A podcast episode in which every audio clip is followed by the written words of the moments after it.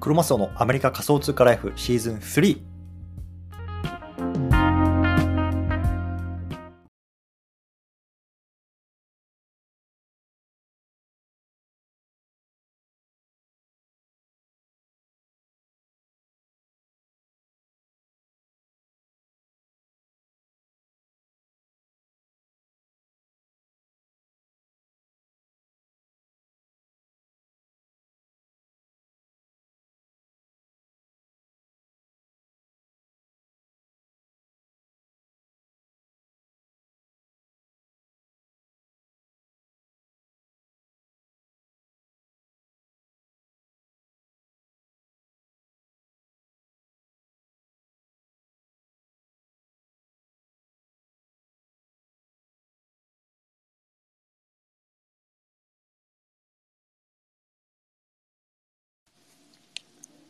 こんにちは。あ、もしもし、こんにちは。あ、今野さん、こんにちは。あ、黒正さん、どうも。どうもどうも。はじめましてですね、もう。先日はお世話になりました。あ、いえいえ、こちらこそ。楽しかったですね。あいや、ロマコさんのスペース聞いてて楽しかったですよ。いやありがとうございます。なんかあれですね、クールガールファミリーは結構ロマコ様ファンが多いんですね。そうなんですよね。なんか、異様に多いですね。多分ファウンダーの僕が、はい。推してるっていうのもあって、なるほど。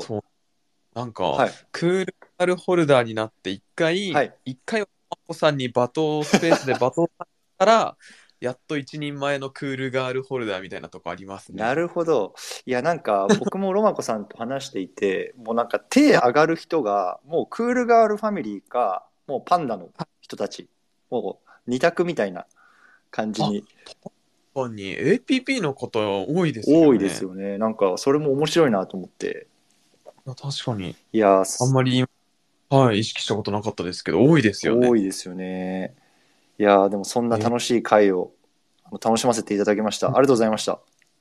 いえいえ、こちらこそ。はい。そして今日もあのこういうふうに対談の機会をあのいただけて本当に感謝です。いや、こちらこそです。楽しみで。ありがとうございます。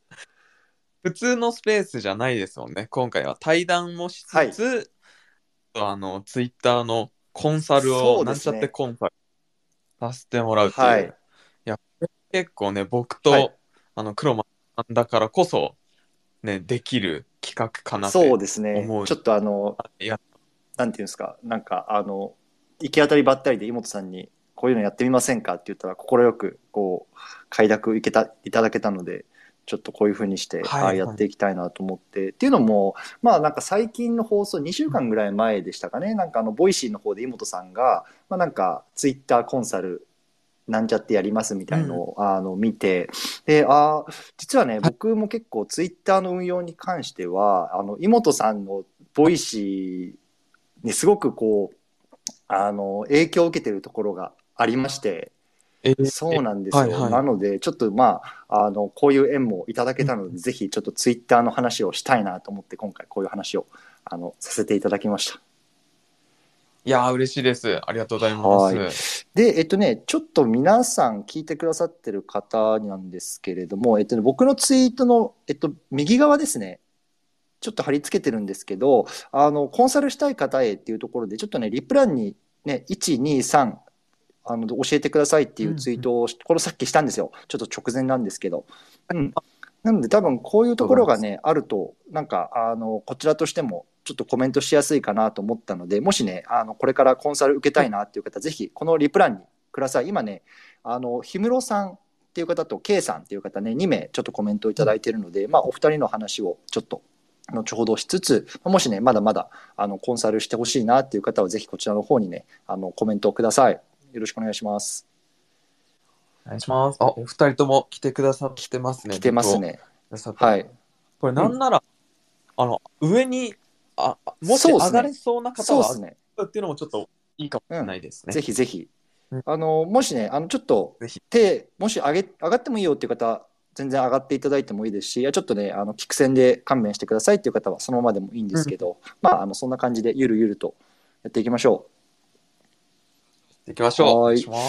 で井本さんちょっと最初にね僕今日の Voicy 並びに昨日のスペースをちょっと聞いたんですね。ああ、うんありがとうございます。で、はいあのまあこれからやっていきたいことっていうところで、まあ、 CoolGirl 関係のところでいろいろとお話をされてたと思うんですけれどもジェネラティブのところ、あのいろいろとお話しされていて、あのはい、はい。正直どうですか？ちょっと焦りあるのかなって僕は思ったんですね。っていうのは、まあ、今あのいろんな例えばティーマとか他のところっていうのがこう一枚絵を軸にしつつもこうジェネラティブを出し始めてるコレクションって結構多いじゃないですか最近って。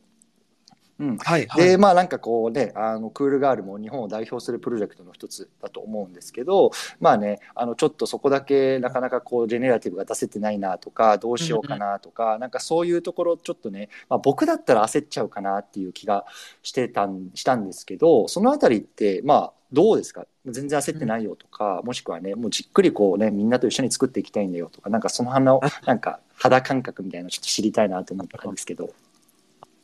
ありがとうございます。えっとですね、まあ、あの、結論、前は焦ってましたね。でも今は焦ってなるほど。本当にこう、今どんどんジェネラティブ皆さん出していってるじゃないうんうんですか。で、僕、えー NFT を始めたのが2021年の秋とかなんですよね。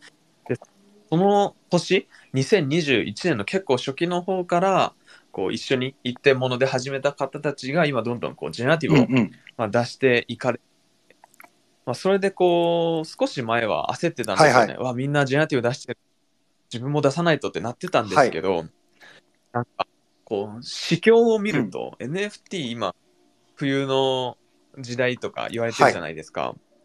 はい、なので、まあ、そういうのとかあとはうん NFT をそもそも触ってる人が人口の0.01%とか0.02%とかなんか言われてます、いないって。で、その中で、まあ、そういうのを考えたら、NFT って月日が経つごとにどんどん伸びていく市況だと僕思ってるので、だったら、まあ別に今そんなに焦って出す理由もそんなにないというか、うんうん。まあもちろん、こう、そうですね。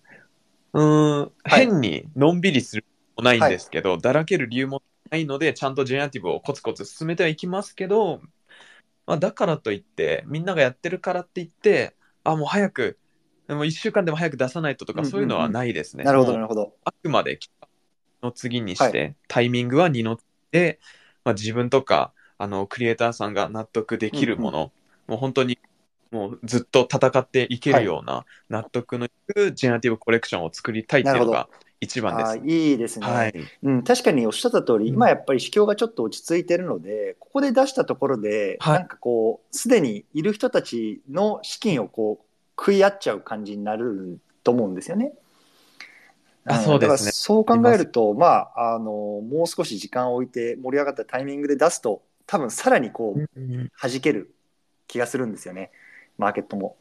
うんそういや、だと思います。まあ逆に、こう早いうちから仕込んでおくことで、ボリュームトレードとかが増えていって、で、あの、国内の、国内で取引されている NF、あの、総取引量ランキングみたいなのに乗りっていうのは一つ、うん。まあ結構つなと思うので、まあどっちも一長一短というか、はいうん。まあそんな風には思いますなるね。でも多分、まあ、若干こう盛り上がったタイミングでクールガールがこのジェネラティブ出すってなると結構その日本のマーケットに対して 結構海外勢とかも入ってきてまたねその波に波をこう重ねるような感じになる、うんあの爆発力を秘めたプロジェクトだと僕は思いますなので、うん、コツコツで。本当にいいんじゃないかなって外から見ては思ってますね。はいで、あーまあそうですね焦らずに、はい、じっくり。あ楽しみです。ありがとうごはいざいます。あとはなんかこの LINENFT ってちょっと僕も実は全然終えてないんですけど結構盛り上がってるみたいですよね。なんか日本は。見た、もうちょっと池早さんの、とかを聞いた感じでしかわかんないんですけど、意外と盛り上がってるみたいで、ね。はい、なんか、オープンシー以外のマーケットプレイスの NFT は、そんなに力入れなくていいかなとか思ってたんですけど、うーん、そうですね。やっぱ、あと LINENFT ってこう、クレジットカードとかで買えるので、うん、まあそういう面で見たら、こう、敷居が低くて、ね、初心者の方にとっては、結構いいマーケットプレイスなの、プレうん、プレイスかなって思なるほど、ってですね。なるほど。うんちょっと、あーもう少し時間ができたらとか、ジェネラティブが一つだら、今度はそっちにもこうやっていくっていうのもいいんじゃないかなって思います。あの、なんかうん、僕も池原さんかどなたの話かの話を聞いたのかな。あの、これ誰でも彼でも出せるわけじゃなくて、なんか審査を通った人しか出せないんですよね。はい。だそうですね。なるほど。結構、あ法人とかからしないと難しいとかも、なんかちらっと聞いたような。なるほどそははいいはい。結構ハードルは高そう。あるみたい。そういうわけですね。うんなるほど。いや、実はですね、LINENFT って僕も今回ミントしようとしたんですけど、あの、CNP のやつ。はい。あの、これ海外からじゃできないんですよ。で、知らなくて。うん。え？で、僕今アメリカの方に住んでるんですけど、あの、はいできませんでした。なんかね、あの、ミントページにつなげませんとかって出ちゃって、で、う。んんです海外に住んでる方もやっぱ何名かそういうようなコメントしてるのをツイッターで見たので、これはね、本当に日本にいる方だけの、多分スペシャル NFT ですね、今のところは、多分そうだったんですね。で対応するっていいそうですですよねね。。はい、うん。そんな感じですね。いやーちょっとコンサルの時間が後になっちゃいますけど、ええ僕もクロマえスオさんにぜひぜひ。にしたいことって、あのまずびっくりしたのが会社員なんでいすね。や、会社員ですよ。もう、実は今日もあの出張中で、本業の方で、え、そう、今ね、あのホテルで撮ってるんですよ。あ、まそうそう、そんな生活をしてます。えー、クロマスオさんって、なんかツイッターの運用めっちゃうまいじゃないいえいですか。えいえいえ、本当に岩本さんのおかげですよ。本当いやいやいや。3ヶ月で1万フォロワーってすごいですよね。はなんか、こう、海外の連投、連追をされてたじゃないはいはい。か、まあ、今もされてると思うんですけど、で僕もそのツイートずっと参考にさせてもらって、でなんか、どういう経緯であれって思ったんですか、えーっと僕はですね、まあ、あの3ヶ月で1万人っていうちょっとあのことを書いてたりはするんですけど、プロフィール欄とかに。あのそれまでですね1年半全く伸びなかったっていうあの過去もあるんですね。でえ一緒です。もう、えっと、僕のツイッターのアカウントはね20年の12月に作ってるんですけどもう22年の10月まで全く伸びなかったんですよ。もう1000人あたりをうろちょろうろちょろしていて、うん、一緒です。そう。ほんで、あのまあ、イーロン・マスクがツイッターをこう買収したっていう話が10月ぐらいに出てきた時に、多分これからは、あの何かこう発信者としてこう使う SNS として、うん。多分ツイッターはすごく熱い。あのものになるってちょっと思ったので、ちょっと本腰入れてやろうっていうのがまあ一番最初のきっかけだったんですよね。うんうんはいはい。で当時海外の方では結構 NFT 関係でこういう連続ツイートをしてる人が結構バズってたのを見てたんですけどなんか日本がねあんまりいなかった印象だったんですよね。そうなのでちょっとじゃあ日本向けにこれやってみたらどうなるかなってちょっとトライしたらまああの運よくうんうん跳ねたっていうような感じですね経緯としては。へうえ、ん。そうなんです、はい、別の話になっちゃうんですけど、こうもうこっちの NFT で食っていこうはいみたいなのって、はい。こんなに、あれです。あんまりない、ないないのというか。いやーえーっとね、はい。NFT で食っていくっていうよりもまあどっちかっていうとまあそういう発信活動とかいわゆるコンテンツクリエイターっていうなんかざっくりしたジャンル。で、まあ、食っていきたいなっていう、あの気は確かにありますね。うん、ただまああはい。の正直そこのこう踏ん切り、まあ、会社員としてのこう収入を断ってまでそっちに行くっていう踏ん切りがあんまりついてないっていうのがまあ正直なところですね。なのでなんか結構井本さんの,、あの配信とかでもこのえっと何ですかい医学療法士でしたっけ？なんなんかそういうごしょあごはいはい、なんかそういうのをはいはい。こうやめてフリーランスになってとかっていう話を結構されてるのを聞いてなるほどいはい。い。やそこすげえなんか一歩踏み出すの怖いなって僕はちょっと今思っちゃってるんですよね。うん、そうですね。クロマスオさん、独立しても絶対、うん、ううまく。そうっすかいね。いや、ちょっとね、怖いですよね、正直。うん、あ、そうそう、本当ですか？そんなこと思ってますね。そうはなんですね。まあでも僕、ちょっと、あれです。あんまり参考にならないというか、もう、元が、もう元が社会不適い。合者なんで。いや、でも僕も多分そうだと思いますよ。うん。いやーえはいちなみに勤めて何年くらいですか、えっ、と、あ、社会人になってってことですか？えっ、と、もう10年ちょっとぐらいですね。あ、はいそ。うなんですね。いや、でも、たらもう、適合してるんじゃないですか。確かにね。妹さんも、え、はいどれぐらい勤められたんでしたっけ？その、えーっと、あ、でもはい僕も丸3、丸なるほど3年で、もう一回が来て、はい、もうちょっと、もう会社はちょっと僕は無理はいはい。だって思って、はい、独立したってな感じですね。るほど、そういうことなんですね。そう、だからちょっとこういうふうにね、こういろんな人と縁をこうつなぎつつ、まあ、信頼を貯めつつ、うんうん。そっちの方に行きたいななんて思ってます。ぜひぜひ、今、プロマスオさん、絶対、絶対何らかで大丈夫と思うんで、何の、いえいえ。ですね、はい、頑張りまます。ありがとうございます。はい。ということで、ちょっとね、ツイッターコンサルをやっていきますか？行きましょう。で、ちょっとね、僕、私事なんですけど、あの冒頭でも言ったように、結構ね、妹さんのツイッターに関する発信に影響を受けているですね、く私、クロマスオは。で、えーあ、聞こえますか？大丈夫そうですか？なんか、聞こえます？あ、聞こえうんます。でね、僕ちょっと一つ、あの、ツイートを貼り付けてるんですけど、この盆栽 NFT のギブアウェイをしますっていうのをちょっと唐突に貼り付けたんですけど、皆さん見れますか？お、見えますよ。これ。ね、日付見てもらうと10月の22日になってると思うんですけど、実は僕このぐらいまでフォロワー1000人ぐらいだったんですよ。でこれがね僕がこのアカウントでや、まあ、このアカウントまあそうですね。このアカウントでやったもう唯一の giveaway 企画なんですね。でこれ何でやったかっていうと imoto さんの発信はい。が影響してて、えー。 imoto さんが多分ね Voicy だか、 Twitter だかちょっと忘れたんですけどなんかこの前後に、はい。あのまずある程度このマーケットで声を届けていくためには1500とかうん2000フォロワーぐらいまであった方がいいと。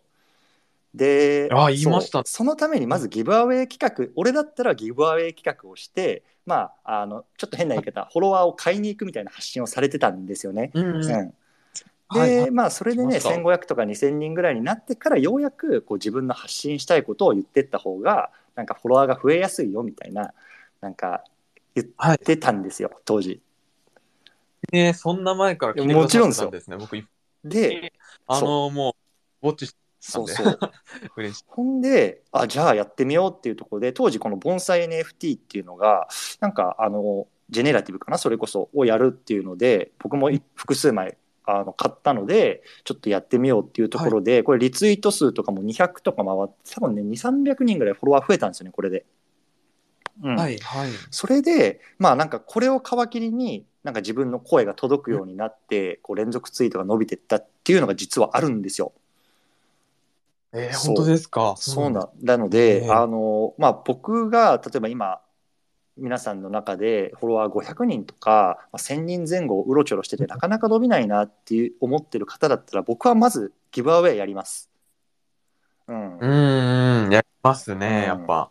いや、そこの第一歩の小賢しいテクニックかもしれないですけど、あ最初のハったりって結構大事だと思そううんですですよね。ね。うん、フォロワーさん3人の人が発信してることと、フォロワーさん1000人の人が発信してることだと、なんかそれだけでちょっと見え方が違っちゃうんですよね。こう料理お皿お皿みたいなもんですよね。うんうんうんプラスチックのトレーに入ってるのか、ちょっといい皿に乗ってるのかでだいぶ中身が見え方が違うっていうのがあると思うんで、僕もまあ最初はギブアウェイでちょっと増やすっていうのはすごい今でもいいと思いますねうん。そうですね。本当僕はこれね、あの実体験で今お話ししてますので、ぜひ興味がある方やってみてください。ぜひぜひ。はい、ということでちょっと私事だったんですけど、コンサルしていきましょうか。していきましょうえっ。とね、まず、氷室さん、氷室正樹さんという方がコメントをくださってます。皆さん、コメント見れますかね、はい僕の貼ったね、ツイートの一番右のツイートのコメント欄に、ちょっとね、皆さんの目標と、今どんなことを軸に発信してるかっていうのとこう今発信活動での悩みをね一つだけ教えてくださいっていうこう3つの軸からちょっと掘り下げていきたいなと思うんですけれどもちなみに氷室さんって今聞かれてますかね、いらっしゃあいらっしゃいました。いらっしゃるかな？あのもし直接話してもいいよっていう感じだったら手を挙げてください。でもし聞く線だったらもうそのままでいいです。はい。で、はい。あの、関係あると思うんでですね、もしかしたら外出されてるかもしれないんで、ですねはい。もし、はい、そうだったら。でじゃあちょっと氷室さんのアカウントを見ていきましょうか。はい。漫画家さん漫画家のアシスタントさんっていうポジションですかね。見た感じは。あ、アシスタントさんなんですかね、これ。えー。あでも連載してるってことで自分で持ってるのかかなって確かにそうか。思いました。自分で持ってるんですね、うん。で今フォロワーが1000人ぐらいで3000人ぐらいを目指していきたいっていう感じ、あれ？ちょっとねご本人からリクエスト来てるかもな。おちょっと上げていいですか？あ、あもちろんです。ちょっと上げます。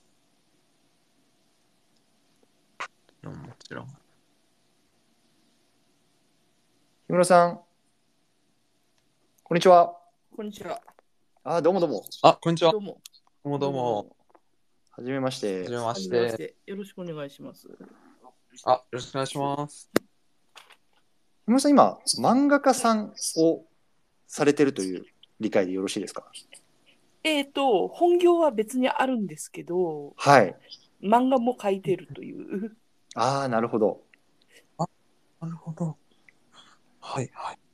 えー、なるほどです。で、えっと、すみません。これの固定ツイートの右側のリプには3000人を目標されてて、今書いてる漫画の発信が主うんはいうんで、よって漫画の作業に集中してしまうため、発信にムラがあることが、えっ、と、悩み。ああ、これはありますよね。クリエイターさんは、そこはちょっと本当に大変ですよね。うんうん。あのーそうですね、ちょっと早速、どうぞお願いします井本先生 言いづらい。そうですね。発信、あ、でも、ちょっと待ってください。えっ、と、うんうん。あ、でも結構こまめに発信されてますね。すごい。え、めっちゃこまめに発信されてるじゃないですか。でも、以前よりはペースは落ちてるかなと。なるほどあ、あ前前よりも？前よりもペえーえ、でもこんだけツイートされる方は NFT 界にもそうそういないようなクリエイターの方で。えー、いや、すごい、めっちゃ。だって26あれですね万ツイート、23万ツイートしてますからねもうえ めっちゃしてますよねすごい。あの、あ、ていうか本当だ。ツイッター老人会なだけです。いやいや、これは才能ですよ、氷室さん。それは才能ですよ、追廃一つの。確かにもうあの、ツイッターが英語版な頃からのユーザーなので。マジ？だって2007年すにジョインって書いてありますからもう20年弱15年ぐらい15年くらい？と、もはやプロ、プロですか。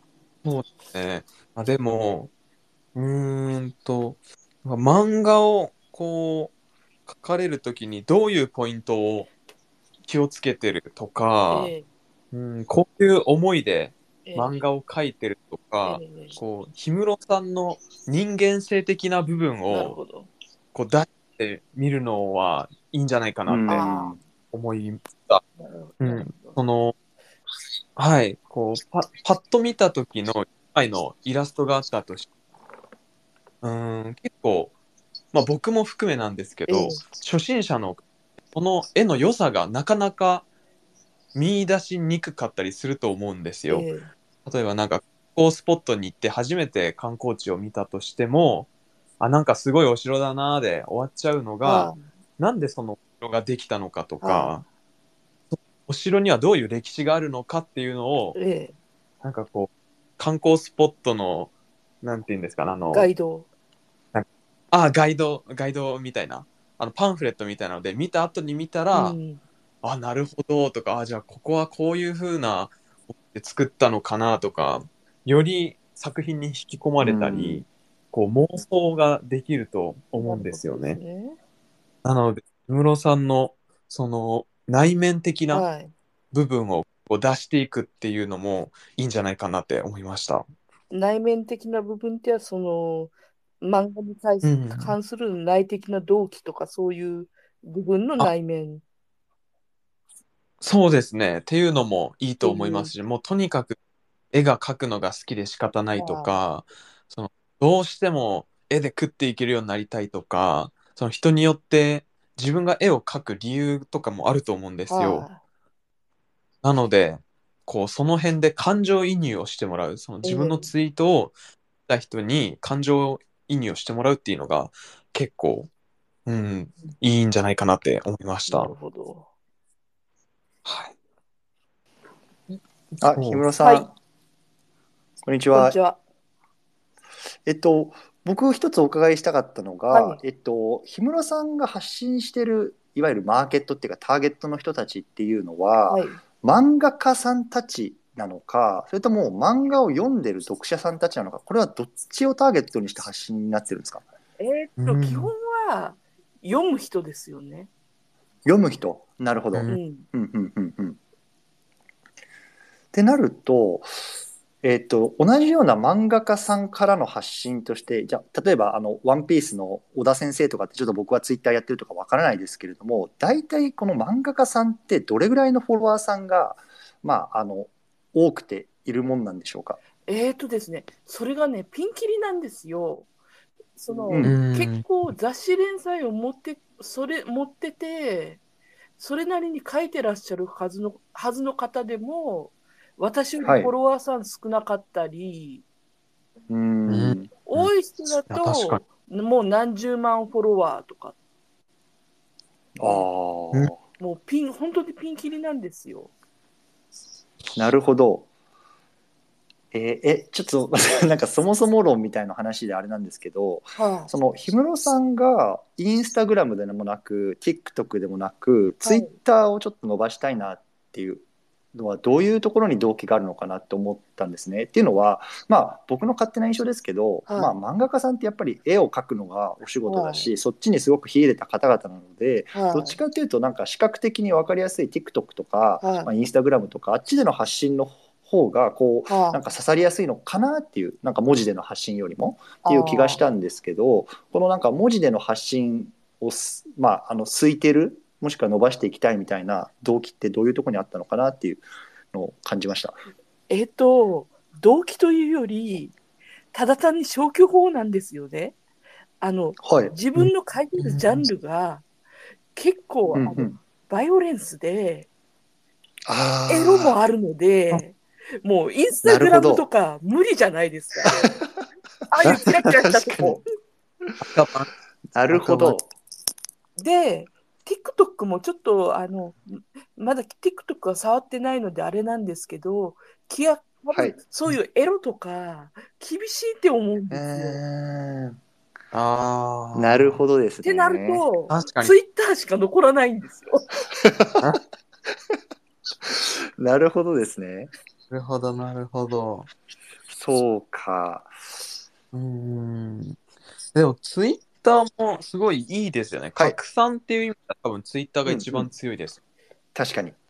うん今こうやってね、あの今固定ツイにあるみたいに絵をこう貼り貼っての展開とかもできますもんね。そうなんですよね。うん。映像っていうか画像も。なるほど。そっか。ちなみにあの3000人を目標にされたいっていうことだと思うだったんですけど、3000人ぐらいでちょっとあのこういうアカウントになりたいなみたいな目標とするいわゆる漫画家さんアカウントみたいな方っておられるんですか？いや、えーとですね、まず、私の、その、えっ、と、師匠がいるんですけど、はい。うん実際に絵習ってる。その方うがん。結構、あの、つい、今はもう1万フォロワーくらいになったんですけど、その方が割と結構何年前くらい、つい最近ぐらいまでは3000フォロワーぐらいだったんですよね。だからそこをまずストレッチゴール。うんうん。ああ、うんなるほど。ままず最初の関門の1000人は超えたから、で、次の目標が3000人。で、なるほどさらに。その次に1万人。なるほど、なるほど。ああ、わかりました。じゃあなんか僕が、えっと、氷室さんだったら、もうあの、その、えっと、師匠の先生の方が3000人から1万人に伸ばしたのはなんでだろうっていうところを考えて、パクりますね。多分、それが、なんて言うんだろうな、伸びる最適解なのかなっていう、そう。うん、思います。僕もなんかやっぱり海外の連追の方をもうパクって日本のマーケットに発信したら伸びてったっていう経緯があったので、やっぱり伸びてる人を見て真似るみたいのはすごくえなんかいいかなと思います。えで、伸び伸びるのが、あの、はいんなんだろう、漫画家で急、漫画描いてる人で急に増えるっていうのが、その漫画がバズった時なんですよね。で、なるほど。ばま漫画がバズるの、バズる傾向の漫画としては、大体、あの、その、1ツイートで終わって、あの、うんエモいとか、その、なんか、ほっこりするとか、あとは、その、ん実体験を元にしたとか、うん。いわゆる SA 漫画みたいなやつとかはい。うんですね。いや、そうですよ。この間、漫画家の方とちょっとズームさせていただいたときに全くうん同じことを言われてましたね。もう漫画家としてツイッターのアカウントを育てるのはちょっと普通のやり方とは違う考え方でいかないといけないって、その方がフォロワーさん20万人弱ぐらいの方だったんですけど、うん、ちょっと漫画家のアカウントの伸ばし方は特殊って言われてましたね。本当になんか一最初の1ページ、1コマとかで終わるような尊いとか、なんか恋愛の、うん、なんかキュンキュンするみたいなのでバズを狙って、その方はアカウントを、フォロワーを増やしてきたって言われてましたね。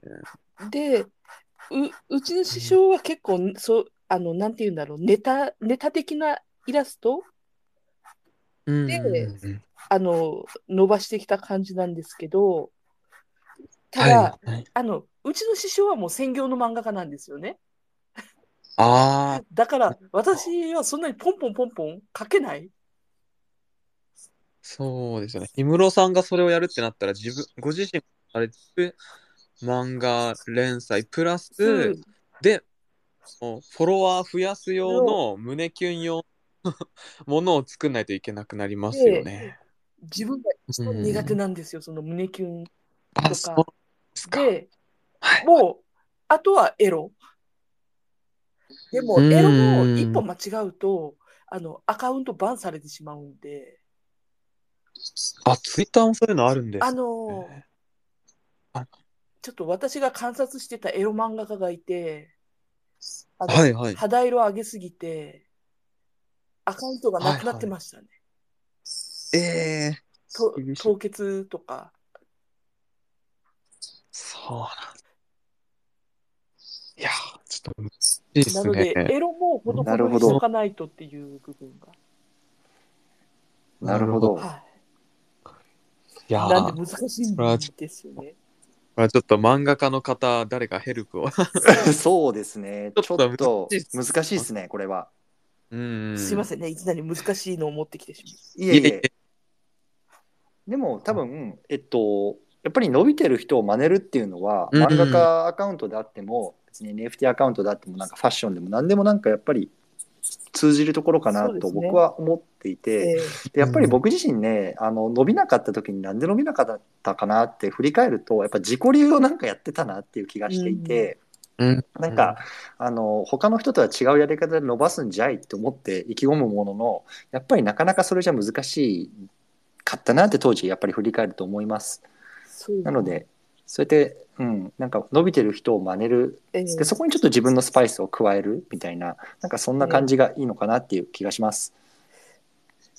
うんってなると、やっぱり、その、ちょっとこう、フォロー、フォロワーの仕方も、ちょっとその伸び、伸びてる人をパクる感じですよね。うん。まあそうですね。うん。うんそれがいいかなとは思いますね。うん。あとね、あの、ちょっと最近ツイッターのアルゴリズムが公開されて、この辺僕も発信してるので、はい若干ちょっとそのあたりの少しアドバイスを加えますね。はい。で、氷室さんのアカウント見てると、今フォローしてるのが1500人で、フォロワーが1000人っていうところで、今フォローしてる数の方が多くなってるんですよね。はい。で、このいわゆるフォロー、FF 比っていうんですけど、ええフォロワーとフォローの比率。で、これがフォロワー、フォローの方が多いと、アルゴリズム上、弱いアカウントって見なされて、おすすめに上がってこなくなっちゃうっていうアルゴリズムが今回分かったんですよ、ツイッターのアルゴリズム公開から。なので、じゃちょっとね、フォローしてる人間を精査して、外しいて、えフォロワー数を多くした方が多分いいと思いますねえなる。ほどですね。うん、そうすると、多分うん氷室さんのツイートもおすすめ欄とかに上がりやすくまずなってく。る、はいはい。そこが多分最低ラインかなとあ、思いました。ちょっと電話が。はいいえいえ。ただ、タイミングもそうですね。いいで。す。はいじゃあこの辺りで、ありがとうございました。ちょっとめちゃめちゃ電話に入っちゃいましたね。あ、これ多分、うん。スピーカーから下ろすっていうのが、あいけます？じゃ妹さん。ロマコさんいつもやってもんね。ぶち落としてるもん。いつもぶち落としてるんで、あ、これだ。すいません、ぶち落としてやんわ。すいません。すいません。ぶち落とされました？はい。多分、多分、OK えー初ぶち落としが。めっちゃ面白い。はい。ということで次行きますか、行きましょ K さん。K 立花さん。う。上がれますか？それとも聞き戦ですかね？もし上がれたら手挙げてください。その前にちょっとじゃあ若干 K さんのご紹介をじゃあしますね。K さんは AI トレンドっていうアカウントでもう今めちゃめちゃホットなアカウントですでに4000人ぐらいフォロワーいます。うんうんう。うん。んで今の目標が1万フォロワー。あと6000人ですね、で、はい。今の発信の中心が AI やチャット GPT などもうめちゃめちゃホットなところについて発信してますと。うん。で悩みは発信する内容が広くなってる、ね、ニュース図解プロンプト AI ツールいろんなもの発信しちゃってちょっと絞れてないのが問題かなっていう悩みなんですけれども、うんうんいかがでしょうか、井本先生。そうですね。えっと、えー対悩みというか対策は分かっているのですがっていう、うんこの、うん、対策がはい。対分かってる対策がちょっと気になりますね。ケイさんにとって。あ、なるほど。でも、そうですね。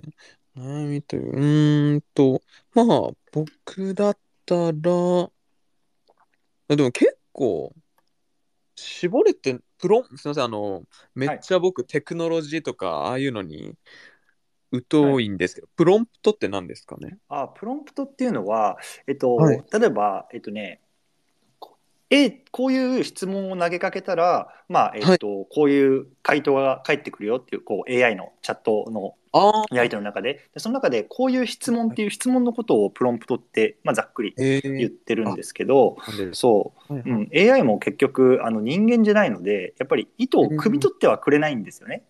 なので、うん。あの質問の仕方によってなんか欲しい答えが来たりとか来なかったりとかっていろいろあるんですよ。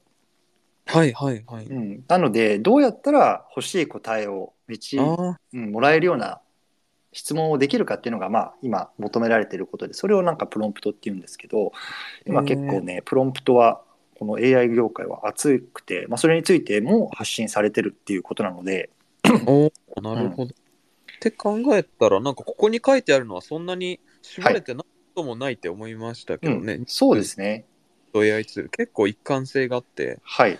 うん、今の感じでもそんなにここから無理に絞る必要もないのかなってはい。思いましたね。はい、まあ、そうですね。ちょっとつ、あ、ちょっとツイツイートの方をはい見。させていただくんで、ちょっとはいクロマスさんからも何かありますか、はいはい。えーっとね、いや、実は僕、K さんはかなりいろいろとうん見てる方なんですけど、えーっとね、はいはどこをターゲットにするかによるかなと思っていて、例えば AI に興味のある、もうすでに AI を割と知ってる、うん。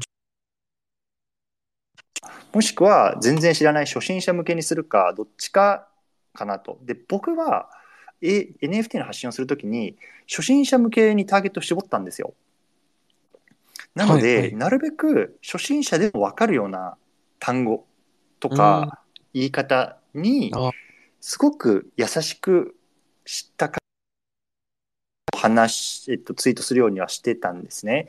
で、K さんの、うん。えっと、ツイートを見ると結構漢字が多かったりとか割と難しいかなっていう気はしたの。でどっちかというと中上級者向けに発信してるかなっていう気がしたんですね。うん。うん、なので多分これを少し目線を下げて初心者向けに発信すると多分もっとマーケットが大きいかなと思ったので取りやすいかなっていう気はしました。うんうん、確かに。僕もちょっとプロンプト分かんなかった。そうですよね。そう。だからなんかそういうようなところもなんか含めて、まあ、自分がどっちの発信をしていきたいかにもよるかなと思いますね。うんうんうんでも多分ね、このまま続けてれば行くのかなと思ってる。僕実は K さんよく見てて、さっきも言った通り、僕がね、見始めた時にうんフォロワー多分2000人とかそれぐらいだったと思うんですよ。うん、でも多分はいはいこの1ヶ月ぐらいで倍とかになってるので、多分このペースでいくと、遅かれ早かれ、まあ、3ヶ月、半年あれば僕は1万人いくかなって思ってます。うん。いや、ていうか、628ツイートで4000フォロワーってすごいっすね。本当ですよね、確かに。確かに。すごい。まあ、やっぱ、あれですね、こう、ポジションというか、ジャンルもめちゃくちゃ強いですよね。多分今はい AI とかすごい気になってる方いっぱいいると思うんで、うん。いや、そうですね、なんか、アドバイスっていうアドバイスはちょっとそそのぐらいしかできないですね。もうすでに。うん。確かにですね。いや、もういいと思いますね、このままで。ですね。あ、でも、うーんと、あ、ケイさんは、あれなんですかね。あ、ブログとかはされてないんですかね。確かツイッター以外の発信媒体を知りたい感じですよね。うん。そっか、多分、これからフォロワーさんがどんどん増えていくと思うんで、なんか、せっかくなので、そこからこう、どこかに流せるようなブログとか、はいはい。あのそれこそクロマスオさんみたいなメルマガみたいうんうんうんうな何かそこからもう一段階どこかにつなげたりとか、まあ、ブログとかでもマネタイズとかもできると思うんで、うん、なんかそういうのが今後はあってもいいのかもって思いましたね。うんうんうんうん確かに、そうですね。うん。いや、このね、すごい集客力が多分これからどんどんついてい,、くかなって思うんで、せっかくなのでそこをもっとうんうんこう、活かせそうだなって思いましたね。確ぜひぜひやってみてください。ブログ、メルマガ、まあ、このあたりですかね。うん、。そうですすね。ですね。ありがとうはい、ありがとうございます。ございます。ちょっとね、もうはいネタ切れなんですよ、実は。ネタ切れっていうか、はいあの人切れなんですけど、どなたかうはい。ぜひぜひ、妹さんにコンサルしてほしいよっていう方、コメント欄でも、このね、あのツイートの、ツイートじゃないわ、スペースのコメント欄でもいいですし、えっと、手挙げて上がっていただいてもいいですし、いかがですか？いかがでしょう？どなたか。ちなみに、クールガール部屋ではなんかコメントとかって来てますか？見てみようかあ、ちょっと待ってくださいね。クールがあるの実況部屋かな？実況部屋に。えーと、あ、でも僕がホストじゃないからないかな？あ、かないっすね、今のとこ。実は僕もじゃなあ、ちょっと雑談ですけど、あの、クールガールファミリーっていうんですかね。では、えっと、ニックさん、先日、ツイッタースペース一緒にやらせていただいて、まあ、あの、ここで聞いてますけど、ニックさんにね、あの、はい実は、あのツイッタースペース内で井本さんのことをご紹介いただけないですか？一回話してみたいんですよって言って今回つないでいただいたっていうおご縁になりますね。はい、そうでしたね。そうニックさんからメッセそうなんですよ。いただきましたニックさんありがとうございます。この場を借りて改めて。ありがとうございます。で僕はね、えっと、2月ぐらいにスケさんとも実は対談やらせていただいたことあるんですよ。えーうんはいはい。でねあの当時は僕がそれこそ連続ツイートをまだしてた時だったのでこうなんかそれこそこういうツイッターとか SNS の発信でどうやってこう自分のポジションを築いていくのかみたいのを少しインタビューさせてくださいってこうあの来ていただいてで僕がこうインタビューされる側みたいな感じだったんですけどなんか今戸さんもね先日、はいはいこうスケさんとスペース対談されてこういろいろとこれからのジェネラティブどうしていくみたいなやってましたよね。はいはい。割と。クールガールファミリーにはお世話になってます、僕も。そうですね。意外と、意外と。といや、皆さん、いいご縁をありがとうございます。いやー、ちょっとどうですかなかなかなさそうですね。そうですね。まあ、今日はこの辺にしますそうですねお忙しい中、にうんなけ？れば、大丈夫そうですか？皆さん。コメント、質問。なんか全然あの、ツイッターのことじゃなくてもいいですよ。もしあれば。うんなんか NFT のこととか、そうですね。NFT の。なんか来てるぞ。お、秋名さん。秋名ささんだ。いいですか？あげて。あ、もちろんです。あの、クールガールの運営メン,、運営メンバーの方な方なんですよ。皆さん、こんにこんにちちは。は。はじめまして。はどうも、はじめまして。ありがとうございはい。黒マスオさんはよくご存知でおります。あ めっちゃめちゃめちゃ有名な方ですかいやいや、秋名さんよくあの、いいねいただくので、僕もわかりますよ。あありがとうございます。いえいえいえそこまで見ていはい。でちょっと、まあ、軽い相談なんですけど、はいあのツイッターって、果たして1日でどれぐらいツイート数すればいいのかなっていうのはちょっと分からなくて、うーん。要はあの自分のことも、井本さんに前コンサルいただいて、実は1回目の時に、はい。あの自分のことも発信するっていうのも重要だっていうのは分かりましたし、なんかちょっとこう、砕けたものを発信するっていうのも重要だと思うんですけど、まあ、その割合と、まあ、1日どれぐらい発信すればいいのかなっていうのはちょっと悩んでます。んうん。あ、そしたら黒マスオさんから。えーっと、僕はですね、えっと、冒頭でもちょっとあった通り、実は、実はというか、うん普通に会社員として働いているんですね。うんで、えっと、家族もいて、なので、えっと、基本的に自分が作業できる時間って、朝、自分の時間の朝だけなんですね。でなるほど、はい。なので、朝の2、3時間にどれだけ仕込めるかっていうのを、えっと、が自分の中での課題で、で、連続ツイートは基本的に、まあ、一つのツイートで、まあ、5通、5, 5ツイートから10ツイートぐらいをつなげるので、まあ、連続ツイートを一つすれば、1日で10ツイートするぐらいにはなるんですよね。一つのトピックで。なので、僕はもうそこで満足しちゃってますね、どっちかっていうと。うん。ああ、なるほど、なるほど。はい。なんで、うん連続ツイート1日1つっていう感じでした僕が伸ばした時はああ、うん。なるほど、なるほど。単発で例えば朝昼夜うんに1個ずつの方がいいよとか、井本さんそのあたりはいかがですか、僕はちょっと連続ツイートで伸ばした経験しかないからあれなんですけど。僕、逆にあんまり連続ツイートしてこなかったんですけど、あでも、そうですね。まあ、単発のツイートを1日何個するかって、その、今、自分がどこら辺を目指してるかにもよると思うんですけど、例えば僕は、フォロワーさんが1万人に行くまではめっちゃがむしゃらにやってましたね。もう1ツイート、長い時は15分とかぐらい時間かけて、うん。作って、で、それをもう5つ、うんむ5つ1日でツイートしたりとか、って感じでやってましたけど、もう今はなんか、そこ、前ほどはもう力を入れてないというか、まあもちろんフォロワーさんは増やしていけるようやってるんですけど、まあ1日1つぐらいちょっとまともなツイートというか、うんあの、まあ見てくれた人が、あ、まあこれちょっと読んでよかったなって思えるぐらいのものを1日1個やって、あとは今はちょっと緩めにっていう感じですね。うんうんはい。で、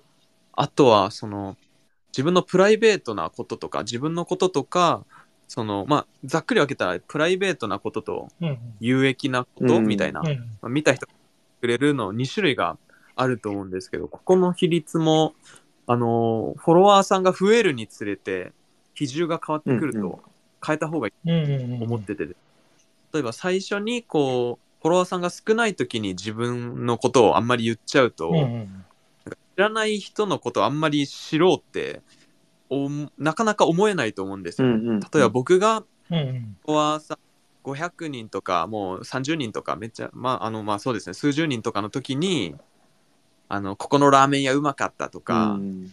あの、実は僕、新潟なんですよとか言ったとしても、うん。あの、多分誰も、いいねもくれないし、誰こいつってなっちゃうと思うんですけど、うん自分に発信力がついてくるようになって、あの、そういうことを言ったら、あ、このラーメンうまそうですねとか、いいねもついたりとか、なんか、うーん、あると思うんですよね。なんで最初は、もうプライベートと有益なことみたいなのは9対1でプライベートの方を少なくして、うんうんで、フォロワーさんがこう増えるようになったら、ちょっとその9対1だったのを8対2にしていって、7対3にしていってみたいな、うんそういうこうバランスを取っていくのがいいんじゃないかなと思いますね。まあ、池早さんとかその辺のバランスすごいうまいなってやっぱ思ってて、うん今池早も今でも9対1にされてると思うんですよね。うんほとんど NFT。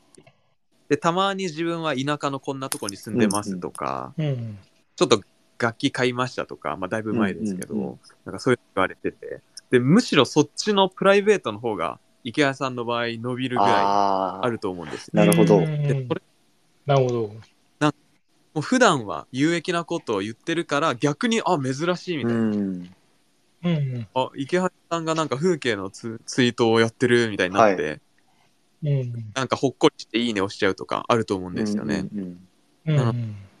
この辺の割合は結構人によると思うんですけど、まあ、ツイッターを伸ばしたいとか、そういう目的なら、やっぱり、うん、見てよかったなーみたいな、ライフハックとか、ちょっと有益な、みたいな、誰か元気づけられるみたいなツイートの割合が多い方がいいのかなとは思いますね。うんうんうんなるほど、なるほど。うんうんあでもそういうツイート作るのめんどいっすもんね。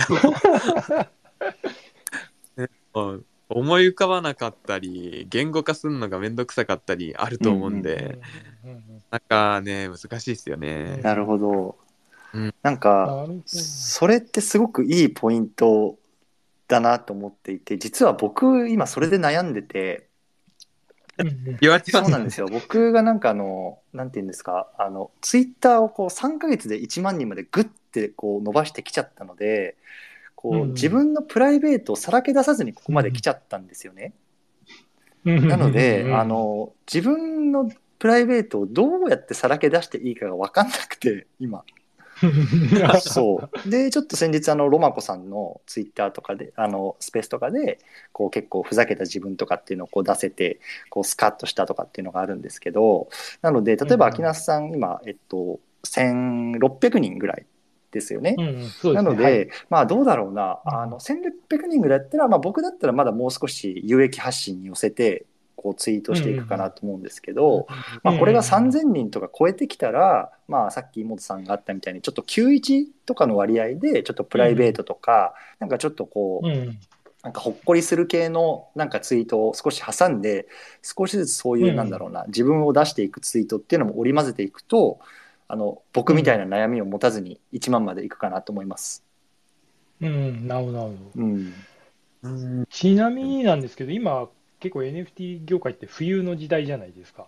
うんうんうん。そこでも特に戦略は変えないでやっぱり NFT の有益発信の方がいいですかね。ああ、そうですね。まあ、大きくは変わんないかなって思います。うんうん冬になったら逆に、ちょっと冬もネタにするとかがいいかも。しなるほど。れない。その、今 NFT の冬が来てるけど、みたいな。で、頑張ろうぜ的なうんうんちなみに感じで、あどうぞ妹さんすいません。あ、いやいや、あ、以上です、以上です。秋那さんって今どれぐらいをこう目ざ目指してますか？そのフォロワーの数的には。うーんしょ正直なところ言っちゃうと、ちょっと数は、うんうん実は具体的な目標を設定してないんですよね。あ、そうなんですね。うん。うんで結構気にしてるのが、やっぱインプレッション数とか、そあのーエンゲージメントはあんまり低くしたくないなと正直思ってるんですね。うんうんうんうん。そこを意識してる感じですね。なんか自分がツイートしたやつがどれぐらい見られてるとか、あーどれぐらいいいねがついてるなるほどなるほど。うんうんでもそういった意味では、やっぱり今、日本のマーケットだけでも、まあ、1万5千人から2万人ぐらいがウォレット持ってるとかって言われているんですよね、確か。うんうんでそうなですねはいると、あの全然 NFT の発信だけでも、割とまだ全然取れると思いますよ、インプレッション。うんうんうんうんで、今ってインプレッション見れるじゃないですか、他の人のやつ。見れますね。はい。うん、だから、そのなんか自分が、なんだろうな、ちょっとお手本とする、少しストレッチするした目標の人、例えばフォロワー3000人とか4000人ぐらいで、あのツイートしてる人がインプレッションどれくらい取ってるのかっていうのをまずベンチマークにしたりとか、あとはもうトップ層ですよね。もう例えば池谷さんとか、まあ、それこそ周平さんとか妹さんとかがツイートすると、うん。まあそういうトップ層はどれぐらいのインプレッション取れてるのかって、こう2つのちょっと数字を見ていくと、なんか冬の時代でも、あ、ちょっと全然伸びてないなっていうのか、冬の時代でも全然うんうんあのいけるなっていうのがなんか分かってくるのかなっていう気はしますね。なるほど、なるほど。うん、了解でございます。なるほど。そんな感じです。わかりました。めちゃめちゃ参考になりました。ありがとうございます。ありがとうございます。あ いやいやいや、これ、上がってよかったです、本当に。こちらこそいや、ありがとうございますありがとうございます。ありがとうございます。じゃあ、ありがとうございました。はい。い、じゃあ失礼いたします。ます。今さん、ちょっとコメントがね、2つぐらい来てますんで、ちょっとはい読み上げますね。はい。あ、こあここちらのどっちだどこのリプだ？どれか。あ、えっとね、ウェムさん。池早さんみたいなおガラッと英語層にターゲットを変えるのを真似するのは難しいですね。うん、ちょっと池早さんはもう別格ですよね。そうですね。もうち、もともと海外に注目されてる状態でしたからね。うんうんうんもううん。いやですね。もう僕、英語ツイートしても全然伸あ、びないそうなんです。か。じゃあまだクールガールはこれから伸びしろがあるってことじゃないですか、でも。そうですね。ありがとうございます。お手伝いしますので。フォローしはい。うん。あと、ハクさん、コメントありがとうございます。秋ナスさんの運営目線でのコミュニケーション力や見解は運営メンバーとしてとても参考になっていますということですね。いや、僕もですね、そう、アキナさんいつも本当お世話になり、なりまくってるんいで。や、なんかいいですよね。クールガールも、それこそこの前のロマコさんのコミュニティとか、あの、青パンダとか、なんかあったかくて、アットホームな感じがすごい感じますね。うん、ギスギスしてない。あ本当ですか？嬉しい あ、ギスギスはしてない。全然ギスギスしてなくていい感じだと思いますよ。ありがとうございます。もうギスギスさせるやつがいたらもう即あーいいですバンするんで。ね。はい。で、ひもう一つ、えっと、井口真理子さんっていう方からね、コメントいただいてます。ありがとうございます。先月末からツイッターを始めたばかりで、現在 NFT クラウドファンディング中です。まずは100名のフォロワーさんを集めたいです。アドバイスいただけたら嬉しいです。という形で、井口さんは、今ね、もう始めたばかり、この3月だから、本当先月ですね、アカウント作って、今20名ぐらいで、まあ、NFT のアーティストかな？として、まあ、普通のアーティストなのかな。で、うんこれから NFT もやりますみたいな形で、まずは100人っていう話なんですけれども、どうしますかっていう相談です。いかがでしょうか？これはもう、ギバウェイですね。NFT。NFT は、あ、でも NFT これからされるんです。あ、もうは販売されてます、ね。されてますよね、この感じだと。おーそしたら、ちょっとギバウェイもありかありですないですね。ね。はい。多分、そうですね、現実的な戦略で言うと、0.1イーサ前後ぐらいの NFT を買って、で、それをギバウェイに出しちゃうとか結構ありだと思います、あーなるほど。それで、多分200人ぐらい、うん、200人ぐらいは行くんじゃないかなとか思って。なるほど。それでちょっとフォロー、フォローとフォロワーの比率を、うんうまあ今フォローされてるのが20人なのが200人増えて20、対200とかになるだけでも、なんかちょっと見え方が違うというか、んんんだと思うんで、うんうん。そこでこうブーストするっていうのは、いいと思いますね。いや、でもすごいこれ、あジェネシスの原画めっちゃ綺麗ですし、すごいいいねが5つもついてますね。いや、伸びしろめちゃめちゃありますよね、これ。ねえ、いや、すごいっすね。20、20フォロワーでいいね5ってめっちゃすごいっすね。へえ。ええまあでも本当これからですよね、先月だったら。全然いいと思います。うんうんうん井口さん、もし、あの、途中からハイライトだ僕が冒頭にこれ、ギブアウェイ何をしたかっていうのをちょっと説明してるんですけど、僕の上のツイートの左の方ですね、僕が フォロワーが1000人前後だった時にやったギブアウェイ企画、こはいんな。感じでやりましたんで、ぜひ参考にしてみてください。うんうん。ぜひぜひ。はい。結構。あうんもう一つ来てます。いいですか？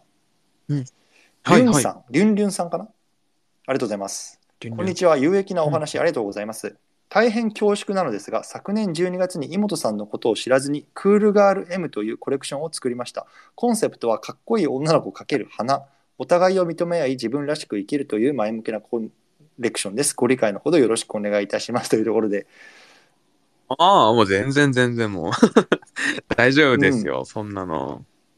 えもう、かぶ、かぶ、かぶることっていうか、あれもね、あると思いますね。もう全然、気にならないでください。ありがとうございます。はい。ということで、ちょっと早いもので1時間経ってしまったので、皆さん他にいかがでしょうか？大丈夫そうですか？大丈夫そうですかね。井本さん、ありがとうございました。お忙しい中。あこちらこそありがとうございました。ええ楽しかったです。またぜひ、またやりましょう。あの、はい。ジェネラティブをね、あの出すぐらいの時期に AMA としてこうあなんか少しまたお話聞けたらなと思いますのではい、ぜひ、その時はよろしく応援してまお願いしす。はい、とがいうことで。皆さんも聞いていただきどうもありがとうございました。ありがとうございました。はい、では失礼します。ではでは、失礼します。